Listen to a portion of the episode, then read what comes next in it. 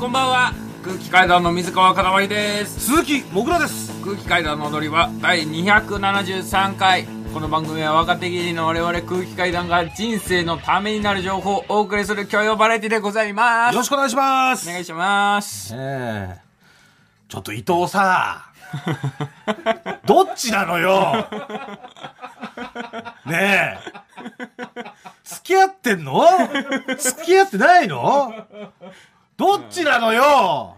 伊藤。うん。あのね。ちょっと教えてよ。オズワルドの伊藤氏がうん。蛙亭の岩倉氏とうん。熱愛報道。おい、嘘だろ、おい。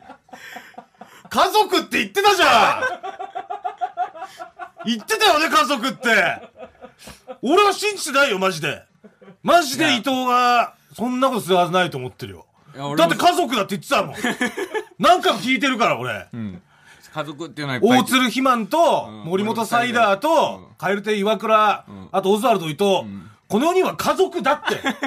俺聞いてたんだから。ねえ、はっきり否定してよ。伊藤。マジであれガセでしょあれダメよ、フラッシュさん、本当に。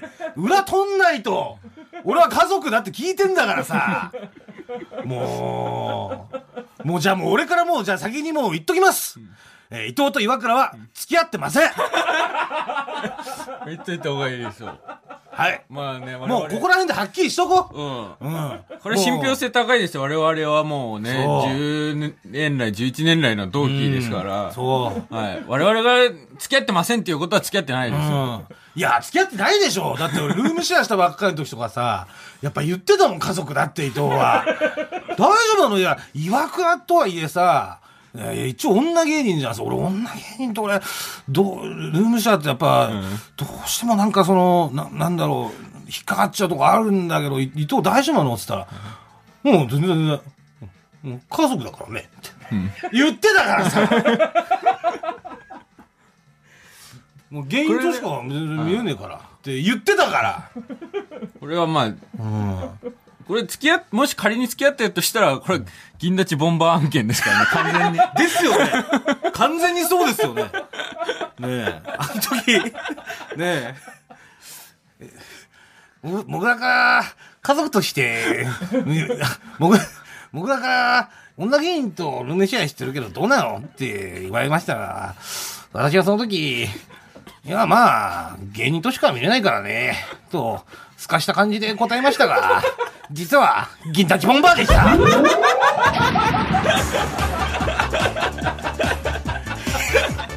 いやいや、さすがに、いや、ちょっと悪ふざけしすぎよ。ダメダメ、ちょっと。ダメよ。ふざけすぎでしょ、こんなのい。やーよくないですよ、よくないよ、付き合ってないんだから。ダメよ、本当に。こんな流したりとかして。そんなわけないんだから。そうですよ。私はね、早くね、もう、えー、まあ、ここをずで話してくれんのかな。ああ、あさってのここ、オズで。ねえ、うんまあそれまでちょっと2日ぐらいちょっとまだキモい感じ残ってるけどだってこれ付き合ってたとしたらキモいじゃん、もしタイミング的にもね、うん畑中が失恋したばっかりだし、え？畑中失恋したばっかりだし。いやまあそれはそれはいいだろうですよ女芸人としてしか見れないって言ってたのに付き合ってるやつがいましたキモダブルできる。あれ？どっちもこれいいけるねお付き合ってるとしたらね。いや、さすがにないだろ。これは俺はもう、それはないと信じるよ。ふざけすぎですから、本当に。ちょっと。ねえ、そこは信じましょう。まあ、水曜日までね。んええ、あのー真相がね、伊藤氏の口から語られるんじゃないでしょうか。はい。気長に待ちます。はいええええ今週は、あと、他にあの、大阪行ったじゃないですか。大阪行きましたね。ええで、大阪行って、あの、結構ね、えー途中、間の空き時間がね、うんあったんですよね。はいあの、出番と出番の間が。なんで、2時間ちょっとはあったのかあったね。な。うん。あったから、銭湯行ったんですよ。大阪で？そう。っていうのも俺大阪の時にそのデリヘルでね、うん。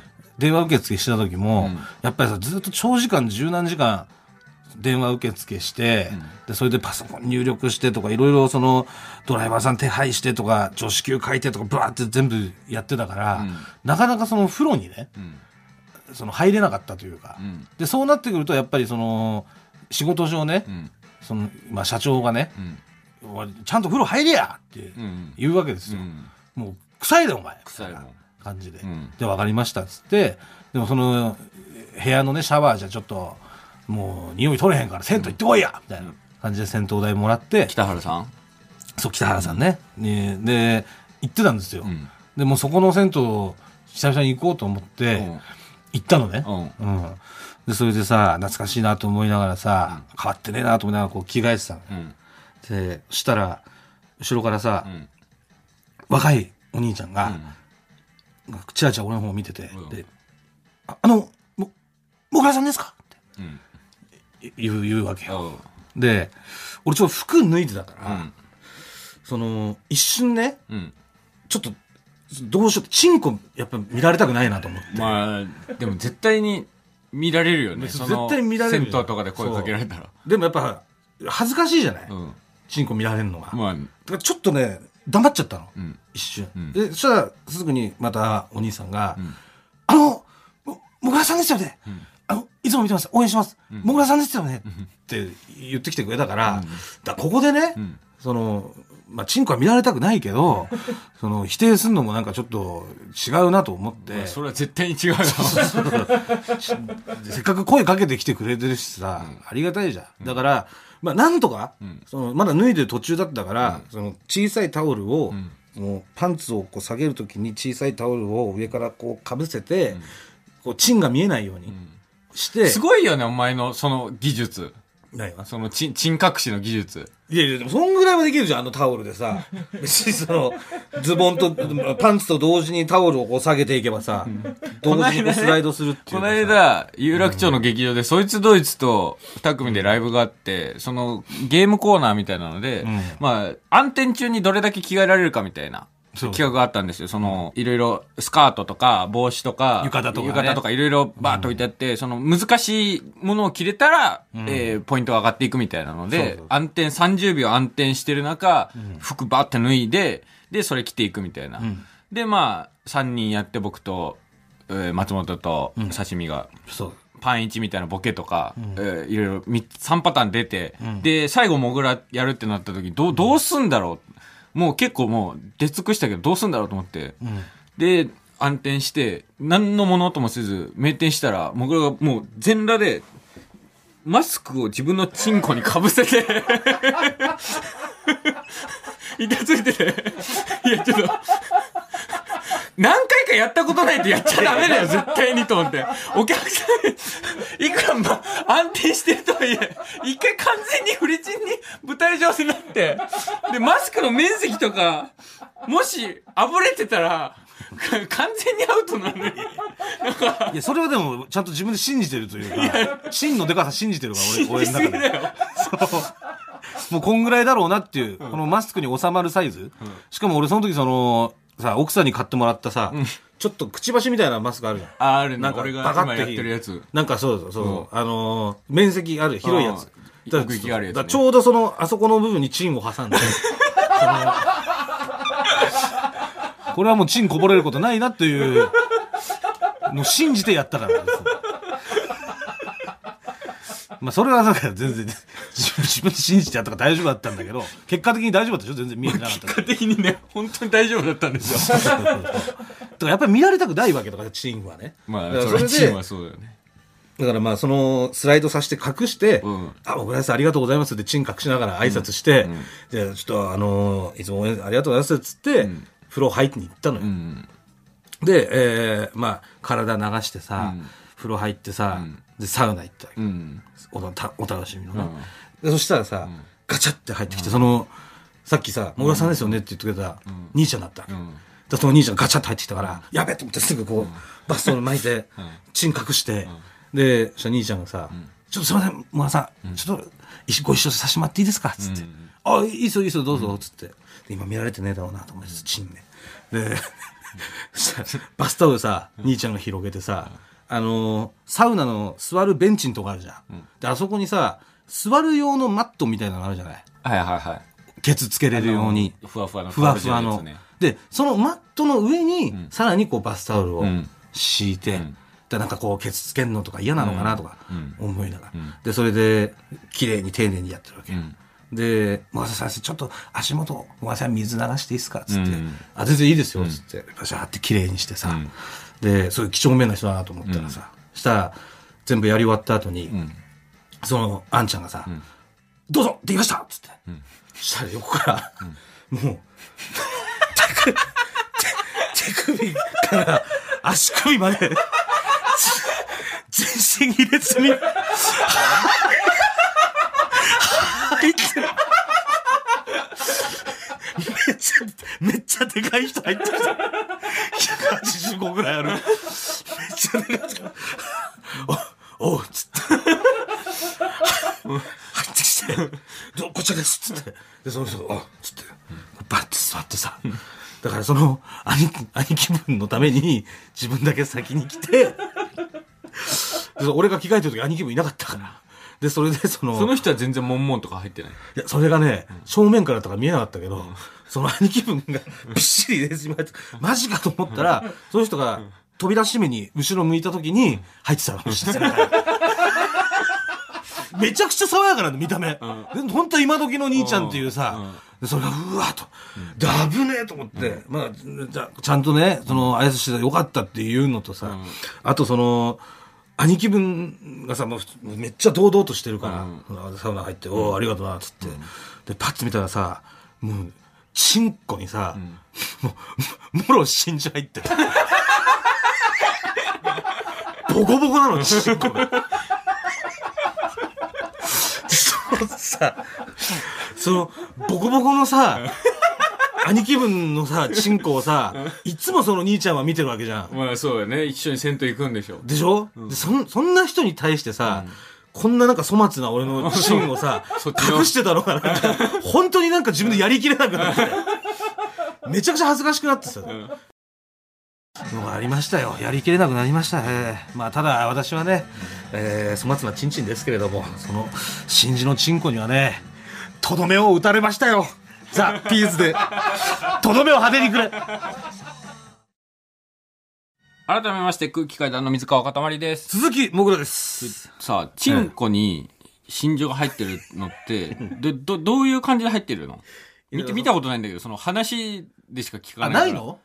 なんか俺の今まで聞いたイメージでは、んこうチンコあるでしょ、うんこうチンコあったら、うんここに、う裏筋的なところに裏、筋。うん。こう、ボンボンボンボンボン。いやー、違う違う違う違う。裏じゃないのよ。表だから。あ、お上から見えんの？そうそうそあ、そうなう。のだから、あ、でもそうか、見え、見えないか、そそうしたら。チンコがあって、うん。チンコ、お水で。お水のペットボトルお水のペットボトルでちょっとやらせていただきますけど、チンコがあって、うん。どまあっちが気筒の部分がこうあるじゃない？それ、先っぽが気筒ね先っぽが気筒の部分があるでしょ？うんで、その、チンコの上の部分で、気筒のちょい下に、ボボボってってんの。横、横仮後ろ横にボンボンボン。そうそうそうそう。だから、それで、ブワって大きくなった時に、要はその、女性の上の部分をこう、その、なんか水、水ちょっとね。すいません、今ちょっとなんかスライドを、スライド式で説明していましたので、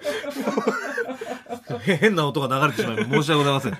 えな、な、何個ぐらい入っ、あるのそこの横に？3つが入ってたかな。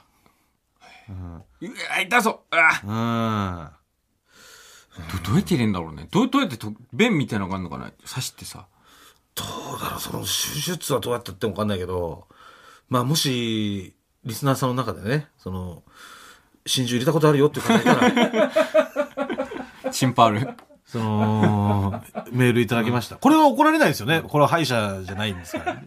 で、あと、反反社の方とかそういうことじゃなくて、ん反社の、反社の方からはちょっと、お受けしてます そうですね。黒い交際になってしまいましたね。そうです反射以外で、そうです。反射じプライゃなくベートでて、そうです。あの、チンパール入れてるという方。いう方いいましたら、一応あのーまあ、踊り場までメッセージ。メールメールいただいてでもまあ、あのさ、なんか、人体改造みたいな、あーノリでやってる人はいるんじゃああ、いないですか？るんじゃないですか。だって、言ってみれば、角を生やしてる方とかもいらっしゃるじゃないですか。うんその、角とか。額のとこにね、入れたりとか、あとなんか埋め込んだね。そう。顎のとかなんか埋め込ん、リングみたいなの埋め込んだりとかね、うん。あると思うんだから、それと同じですよ。ん。なんでその感じで、反射以外の方で、えー、真珠入れてる方、もしくは入れたことあるよっていう方いましたらね、ちょっと値段とかも知りたいですもんね。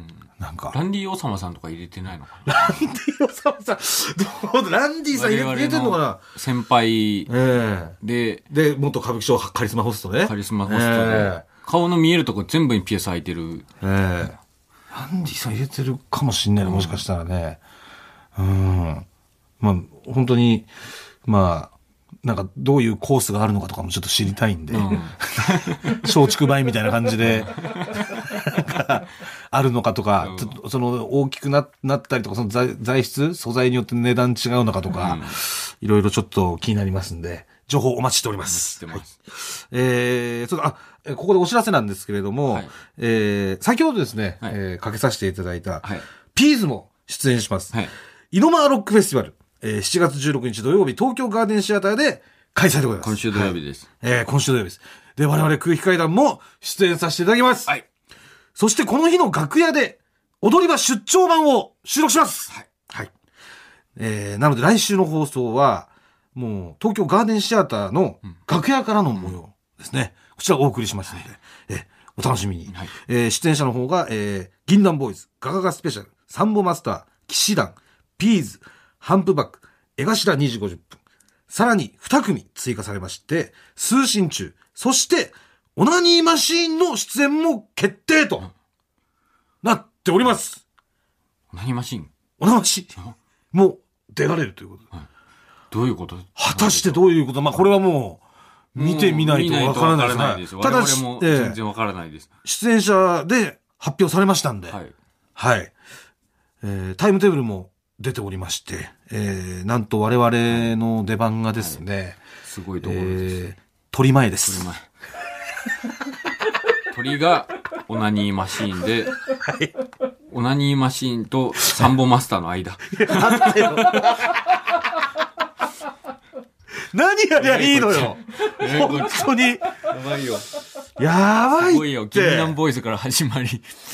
そうよ、もう。あともう、そうあそうとみんな上げて上げて上げて上げて、で、最後にさ、こうやってオナニーマシーンって行かなきゃいけないんだからさ、そこを、俺ら、そこでもう、上げて上げてでバッて下がったらもう終わりだから。そうですよ。しかも会場ものすごいおでかいから、東京ガーデンシアターなんて。8000人ぐらい、下がったらもろバレよ。もろバレ。わかりやすくバレるから。8000人あれ？分下がるから。?8000 人の方が一度ずつ下がったから、8000と下がってるから、俺 すぐ伝わるから。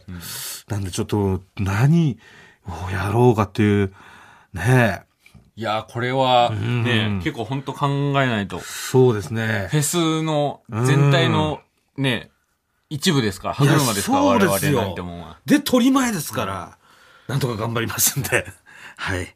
えー現在チケット発売中でございます。えー詳しくはイノマーロックフェスティバルのホームページの方をご確認くださいませ。はい。はいじゃあお願いします。えーということでメールが来てます。普通おた。普通おた。普通のメールって来てます、普通のメール。えーラジオネーム、背番号4。うわ、一緒だ。こん、一緒ってどういうこと？僕も高校の時背番号4だった。あ、さえサッカーのってこと？サッカー僕。ああ。それちょっといらないです、その情報は。はい読めなくなっちゃうて。どうぞ。えー金曜日に、この番組で発表された、岡の博覧会に行ってきましたはい。開演前の物販コーナー近くで、初めて生で拝見し、興奮しましたまさか、レジェンドにお会いできるとは。握手を求めようにもコロナ禍だし、サインを求めようにもペンがなく、泣く泣く同じ空間にいることだけで我慢しました。皆さん、意外と背が高いことに驚きました。ロングヘア、チリチリパーマ、年齢を感じさせない美しさ。沖さん、魚拓さん、青山さんに大興奮してしまいました岡野さんの初単独はもちろん面白かったです生土下座が美しかったです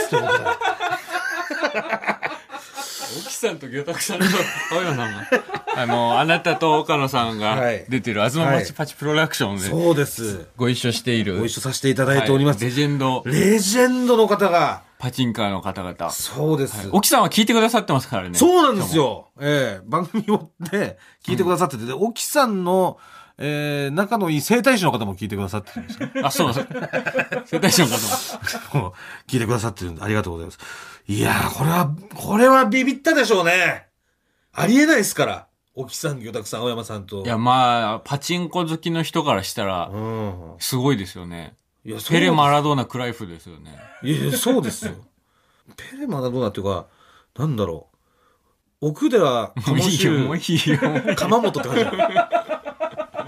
もういいよ、あなたのサンバガラス。かそのぐらいのレジェンドですからね、もっこいいしね、見た目。う。めちゃくちゃかっこいい見た目、その沖さんも。沖さんもゆ。たくさんも青山さんも、こうなんか、なんていうの、ちょっなんかとこう、ちょっンワンピースに出てきそうな感じだよね。と、サイファーポールみたいなかっこいいのうん、そうそうそうそう。その、かっけえんだよな。CP9 みたいな。あうんの、こう、黒、ちょっと、やっぱ黒いんだよね、やっぱり。そうそうそう。うん、で、スタイル良くてっていうさ、オーラ黒オーラみたいなのが出てるじゃない。うんあーやっぱかっこいいんですよ。うん。いや、でも他の博覧会楽しみですね。ちょっと楽しみですね。実はちょっとね、うん我々もはい今から、あの、他の博覧会に、そうなんですよ。ええお邪魔はいすることになっております。昼の会に。えー13時半からのね、はい会見させていただくことになりまして、でちょっと、本来、あの、他の博覧会を本当に楽しみにさせてもらってて、それだけちょっと純粋にうん見に行かせていただこうと思ってたんですが、大会ちょっと不測の事態がえ一つ起きましてですね、えー岡野さんにお願いをしに行かなきゃいけなくなってしまいまして、うん。というのも、あの、歯茎紫マンマグカップあるじゃないですか。はい。えーストアーズさんが。この番組で、ええ作ったあのストアさんがはい。作ってくださったね、はい。あちらのおマグカップがなんと発売して、うん。300個発売したんですけど、はい。こちら完売したんですよ。おでうわすげえってなって、じゃあもう200個追加で売ろうとはいはいはい。なりまして、えーまあ岡野さんはねちょっと嫌がってたんですけどいやこれいいよもうっつって、うんただもう200個追加で売ろうとなりまして売ったところ、30個余りました採算取れませんあまり。1個1600円で30個余っちゃうと、もう採算取れないんです。なんで、えー、ちょっとこちらの告知をしてもらえないかと。はいなるほど。ちょっと夜公演の方で。夜公演の方で、歯茎紫マングッズを宣伝してもらいましてすもらえないかというのを、ちょっと岡野さんに言いに行かなければなりませんので、ちょっと単独をたの、えーまあ、楽しんで、その後ちょっと、はい。それも忘れないように、うん。えー、草月ホール行きましょう。行ってきます。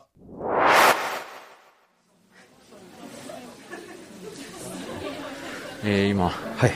えー、岡野博覧会終演しまして、もうその熱冷めやらぬ中ね、はい。今楽屋の、はい。えー扉の前に。入り口の前に来ております、今まだ、えーちょっとね岡野さんと関係者の方お話しされてますんで、はい。えー我々も突撃しましょう。はい。さあこちらです。せお疲れ様でした。あお疲れ様です。どうも。岡野さん塊もいる。お疲れ様でした。ご子崎もいる。いや、あの、見、見える人全員言わなくていいですよ。ありがとうございます。これラジオ、ラジオですね。はい。ありがとうございますありがとうございます岡野さん、お疲れ様でした。ええ？こちら、あの、差し入れのですね、嘘でしょ？丸ボロでございます。えー、一番私のそうです。試食をえーいただけるんですか、え、草食動物ですもんね。私さんはは。草を食べますので、ねそうなんです。え葉っぱが一番好きですから、草食動物の岡野さんにはもうタバコをね、差し上げます。ありがとうええいや、本当に岡野さん、はい素晴らしい単独ありがとうございます。ありがとう。え見ていただいたんですか今日？見まして僕は今日やっぱなんかね確信に変わりました。今まで薄々やっぱ、はい。感づいていたというか、思ってたんですけど、はい。岡野さんはね、はい。あなた少女です。はい。あなたがあごめんなさい。ほんまもう一回言ってくだあさないたはね正体は少女です、素晴らしい単独ライブでした。じゃマジで意味がわからないです。少女だったらひげの皮を完璧ってこと？ひげの皮をかぶった少女だとなん思います。だよヒゲの皮ってあの単独を見て。お前何言ってんのずっと。本当にね本当そうですね、あと塊がまたつばのねえ帽子かぶってんじゃない なんでこれ短いだろ明らかに。あります。ありますわ。あとなんちょっかとだけあの僕我々に言われてちょっと伸ばしたんです あそういうこと？あと横の髪がなんかハゲの人みたいになってる。伝わんないと思うけど。いいんですよ僕。ああごめんなさい。本当ありがとうございます本当。に本当。に、はい。あの終わったばっかりで本当に申し訳ないんですけれども、はい。一つちょっとお願いがありまして。なんでなんで？お願い？こちら開けていただいてもよろしいですか、何ですか？出た！歯茎紫マンマグカップだ。そうです。これ高えんだよ。こちら いきなりツイッターで見てびっくりしたこんなん お母さんいきなりマイナスのこと言わないでください。高すぎじゃない？あのこちらなんですけれども、はい。まあ、1600円ほどしまして、はいはいはい追加でですね、はい。えー200個、えー追加発注したところ、えー30個余ってしまったということでなきゃよかったんじゃん勝手に作ってさ。今今在庫抱えてしまってますんで。なんとかそのあのこちらですね宣伝していただうんくことできないかなというお願いこのラジオで？えあのこの後のそのよ夜公演とふざけんなよ。熱高まって配信があるんだぞ。なん意味わかんない配信で。歯茎紫マンマグカップ。え会場で売るってこと？いやあの会場会場では売らない会場ではそんなないんですけれども。そのホームページに飛んでいただければが余ってるからはい買ってくれって言わなきゃいけないあのあのあれ配信で配信があるからそこで謝罪配信があるからそこで言うわあありがとうございますあそこだったらいいえもちろんです。はい。まあこちらもまあ一応売れ残っちゃってるんでまあっていう意味では謝罪だ謝罪なんではいこちらもオッケーオッケーオッケー正規の値段で売らなきゃいけないねはい、はい正規であの絶対に割引はやめてください。はいわかりました。お願いしますいや、。はい。すみませんね。すいませんありがとうございましたあ。りがとうございました。お疲れ様でした。帰ります。ただいま。ただいまいやー戻ってきました。来ましたええ赤坂から赤坂到着しましたけども到着。しましたいやちょっとねすごい本当にすごいねあの人はうんすごい面白かったですし、もう岡野さんの節というか、ぎゅうぎゅうに岡野さんが詰まってましたね。すごいすごいね。本当に。ねえ。ええ。あんあんなに面白いのにうん。こんなにネタを作ってこないなんてね本当にダメな人ですねあの人。あの才能があるのに。まあ、めんどくさいからね、っていうのをご本人が言ってますからね。ええ。ええやっぱ、すごい疲れるということで、うんええだから作りたくないと普段は言ってるんですけども、でもまあ、そのね、岡野さんが、いやすすごいうん。本当にすごなんかいや、本当にすごかった。ちょっと、うん。ねやっぱう本当に嬉しかったですね面白すぎて。めちゃくちゃ面白かったです、うん。うれ面白かったな。なんかこう、感激する、その見に行くことの楽しさみたいなね。そうそうそうもう味わいましたよね。なんかその、客席で、うん。こうさ、座ってワクワクして始まってさ、うん。見てる途中もそうだけど、終わった後の、のその、胸に来るものだったりとか、まあいろいろ全部含めて、んこうやっぱ見るっていうことの楽しさみたいなのも、ねいや、ーすごいねかっこよかったな。思いました。うん。はい。初めてその巨匠さんのコントを見た時のことを思い出しました、本当。なんかうわめっちゃ面白いなこの人たちっていうのを。そうですね。見て、うん。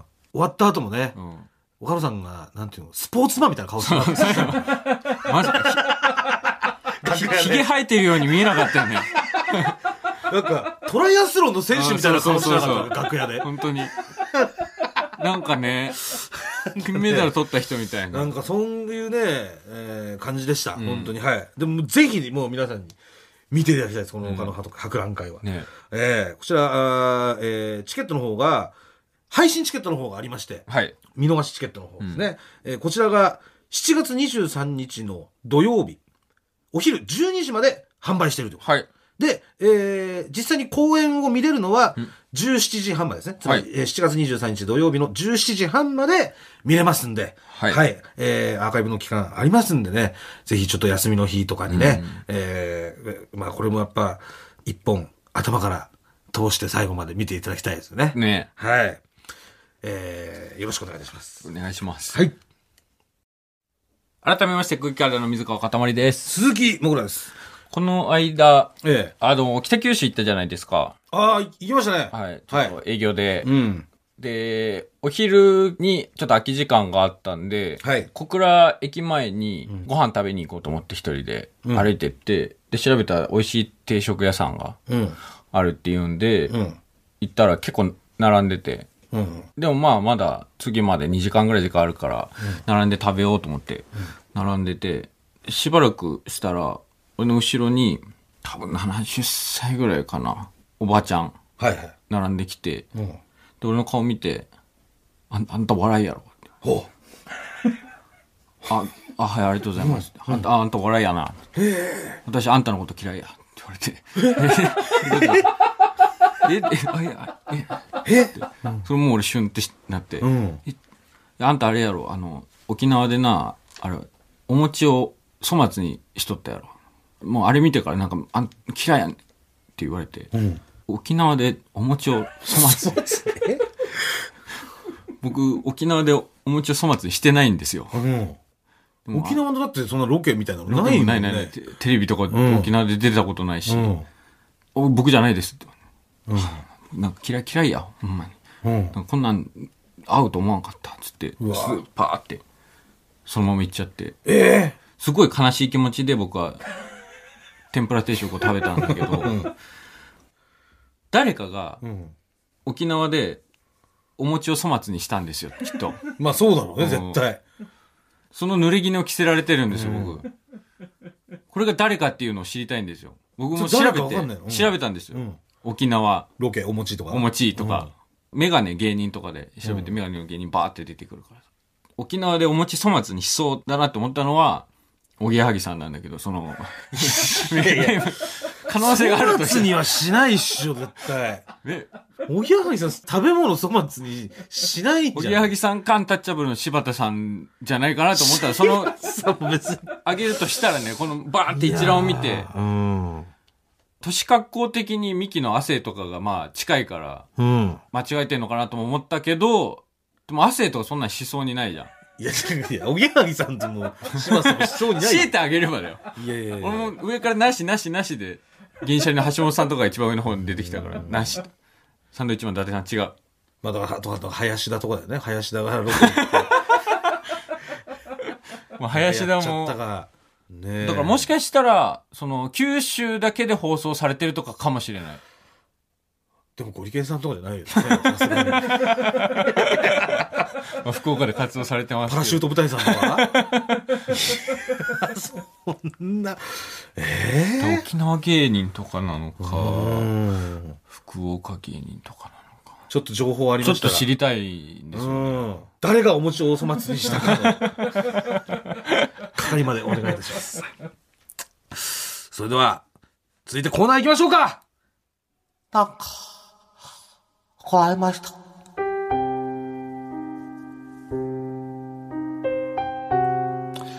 えー、こちらのコーナーはですね、お餅を粗末にしてないのに。あった、お餅を粗末にしたから、嫌いや。と、言われました。のように、なんかよくわかんないけども、怒られました。という話を募集しているコーナーでございます。はい。では早速行きましょう。えー、まずは、ラジオネーム、ブラックドラゴンズ。何でもいいと言われたので、高菜のおにぎりを買っていったら、なんか怒られました。い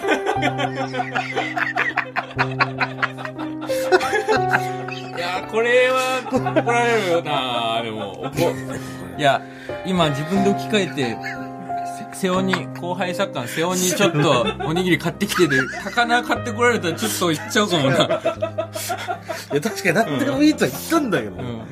一応何でもいいってその、なんていうんですかね、一応ストライクゾーンみたいなのあるよね。あるあるある。もちろん、もう常識の範囲内で何でもいいよっていう。うん。宝は、いやうまいのよは宝うまい、もちろんううまいですけど、人に何でもいいで選ぶものじゃない。高菜って結構こうピンポイントにさ、うん。か監督がサイン出してくれてる。そうそうそうそう。意外、だいぶサイン長意いから。外強心でみたいな。うんね、何でもいいからぐらいじゃ、うんこれ言いませんから、高菜は。いやー、これはだからちょっと、うん仕方ないですかね。うん怒られてしまってもね。えー、続きまして、ラジオネーム、迷える人。小指の爪を伸ばしていたら、なんか、怒られました。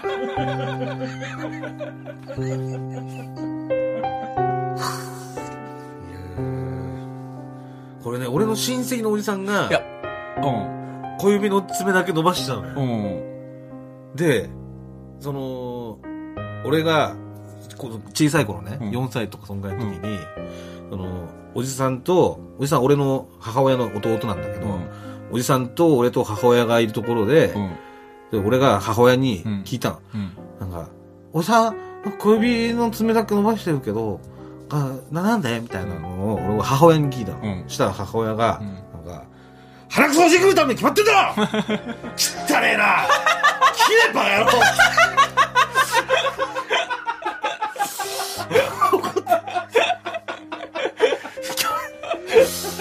すげえなんか俺いたたまれなかって、なんかこういう、なんていうの、そのちょっと特徴的なのって、うんそういう、その人がいるところでは聞いちゃいけないんだっていうの。を、そこでさ。いや、わかんない。それはお母さんの特殊だと思うけど。あれ、モグラも伸ばしてなかったっけ？俺伸ばしてないよ、あ小指は。うん。全く。あ、そうか。そうそうだってそれがあったから、うん。むしろ伸ばしちゃダメだって。伸ばしちゃダメだよ、伸ばしちゃダメだって。それはもう多分全指伸びてる時だ伸びてる時か。うん、小指だけじゃなくて。うんまあでも、ほじるためにって決まってないけどね。なんかいろいろ、なんつう、多分缶を開けるためにとか、なんかね、うん。多分なんかいろいろあると思うんですけど。えーえー続きまして、ラジオネーム、カールゴッツ。サラリーマンの自分は、小遣い制なんですが、今月は小遣いが余ったので、中古楽器屋で安いウクレレを買って帰ったら、なんか怒られました。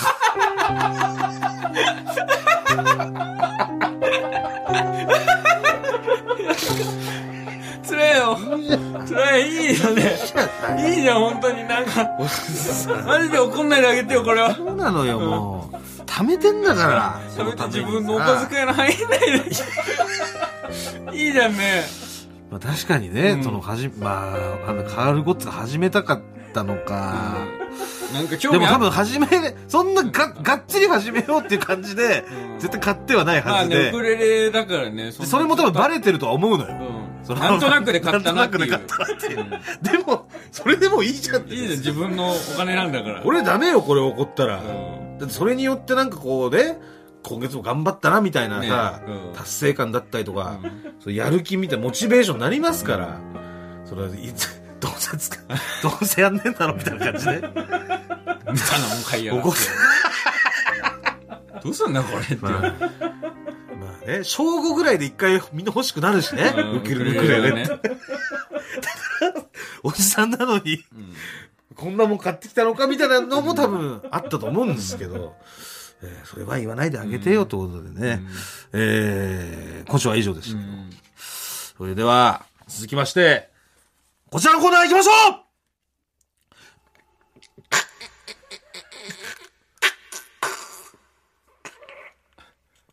ちょっと待って。ちょっと待って。いい、小休止しなくていい。すぐ言えばいいんだよ、そのためなくて。なんで一回水飲むちょっと待って。すぐパッて言えばって済む話なんだ。水飲まなくていいよ。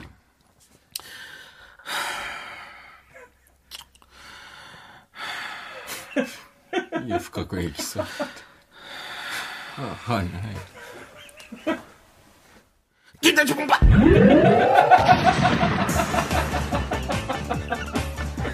こんな時間すぐ言えばいいんだよ。まあ、こちらのコーナーはですね、冷静を装っていたけど、実は、あの時、銀立ちボンバーでしたという、えー過去の体験を、あ皆様に自白していただくコーナーでございます。えーそしてなんとここで、発表でございます公式ロゴも決定しておりますありがとうございます。半年ぐらい決定してるよなんかこうネオン夜のネオンのようなね。いいよ。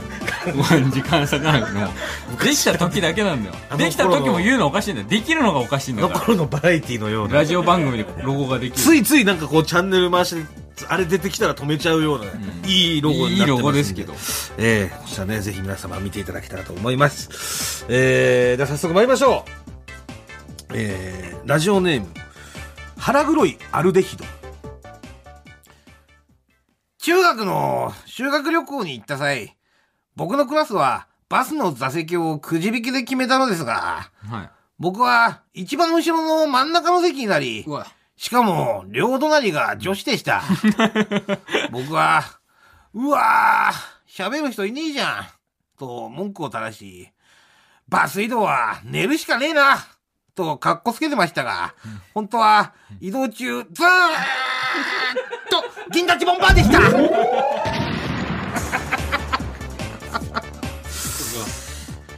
まあこれね、しかも真ん中ってことはちょっと狭いんだよね。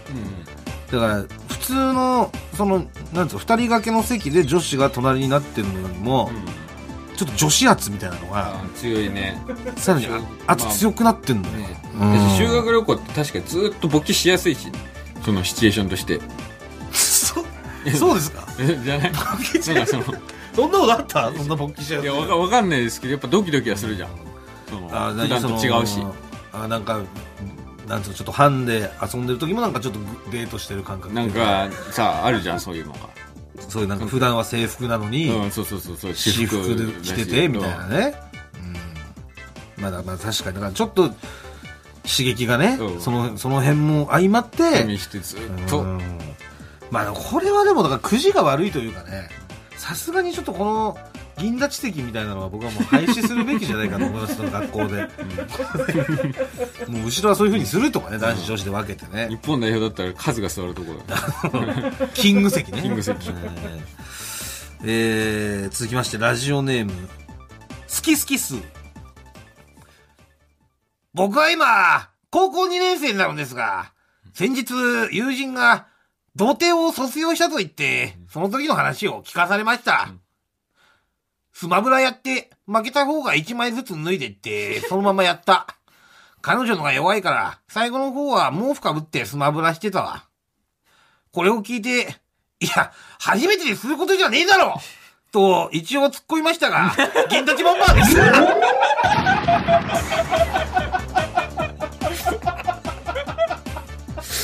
いやいや偉いよでも一応突っ込んだのは。よく突っ込んだよよく突っ込んだ本当に。まあ確かにそうなのね。初めてですることじゃない。っていうのはそのやっぱりねお客さんの気持ちを代弁したら絶対言わなきゃいけないことだけど言えないよねそれ。絶対エロいから。友達が童貞初めてセックスしたっていう。話は、負けた方が、一枚ずつ脱いでってってね、スマブラで。うん。もう絶対、女の子家に来たらスマブラやろうって思ってるだろうしね、今。ものすごい確率でうまくいっただけですからね。多分好き同士だったとかそういう感じですから、これ多分もともと。えー、続きまして、ラジオネーム、おちんちん鍛えたい。38歳のバツイチです。38歳のバツイチがおちんちん北田に入るなえー離婚して3年。新たな出会いを求めて、マッチングアプリに登録していました。そこで知り合った女性との初デートの日。相手は30歳半ばのとても可愛らしい方で、一緒にランチを食べて、その後散歩しながらお互いの恋愛観を話していました。話の流れで、もう長いこと恋愛してないからさ、今なら手を繋いだだけで好きになっちゃうよ。と冗談っぽく言ったら、相手の女性がいたずらっぽく笑いながら、おもむろに僕の手を握ってきて、どう？好きになった？と言ってきました。アラフォーですが、銀立ちボンバーでした。運悪く、その日はおしゃれしようと普段履かないぴったりめのパンツを履いていたので、僕の銀立ちボンバーが服の上から丸分かりとなってしまい、パンツの膨らみに気づいた彼女は、えっ？と小さく叫ぶと、困ったような顔でそっと手を離しました。お互い気まずくなってその後は会話も弾まず予定より早い時間で解散となりましたアラフォーのくせに女性と手をつないだだけで銀立ちボンバーになってしまった自分が情けなくて今は純愛ものの AV のドラマパートを見ながらおちんちんの特訓中です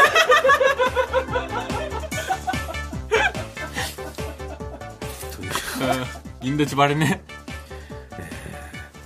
なんでもよくねここまでね、その銀立ちに対して真摯な方がね、それでもやっぱりこう離婚ってしちゃうんですね、なんか。それがそれ僕悲しいですよ、ねえ。うん。まあでもだからまあおちんちん期待隊に入隊したってことなのかね、見てほしいな。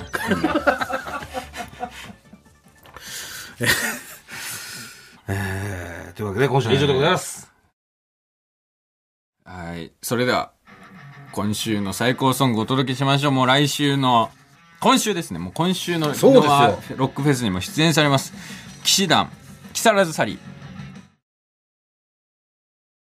空気階段の踊り場、まもなくお別れのお時間です。はい。えっ、と、お知らせ、重ね重ねあるんですけれども、7月20日水曜日発売になります、空気階段第5回単独公演、ファートの DVD、現在予約受付中でございます。もういよいよ来週発売なので、はいこちらもぜひぜひ、ぜひぜひで。えーそして、8月2日火曜日発売の空気階段の踊り場公式本2017から2021。こちらも予約受付中ですので、はいぜひぜひ、ぜひぜひ。はいえーそして、えーチンコに真珠を入れているという方。そうですはい。えー反射以外の方ね。そうパン社の方ねパン社。一般社会の方。一般社会の方。パン社の方。パン社の方よろしくお願いします。えーそれと、沖縄でお餅を粗末にしたという芸人を知っているという方。えー心当たりある方ね。心当たりある方。うん。もしかしたらこの人じゃないないんでしょうか。ないんでしょうかえーどんな些細なことでも構いませんので、はい。情報提供お待ちしております。お願いします。はい。えーラジオクロードのアプリでは本編の再編集版とアフタートークを配信しておりますので、そちらもぜひお願いします。もぐらすべてのメールの宛先は、はい、えー全部小文字で踊り場アットマーク TBS.CO.JP 踊り場アットマーク TBS.CO.JP 踊り場のりは RI です。TBS ラジオでお聞きの方はこの後1時から月曜ジャンク伊集院光る深夜のバカ力です。ここまでのお相手は空気階段の水川かたまりと鈴木もぐらでした。さよなら。ニンニンドロン。えー、井の間ロックフェスね。なんとか下がらないように、えー最後まで我々つなげるように頑張りますんで、はい。えーリスナーの皆さん、はい。なんとかこう会場来ていただいて、うん。無理やりでもいいんで笑ってください。お願いします。お願いします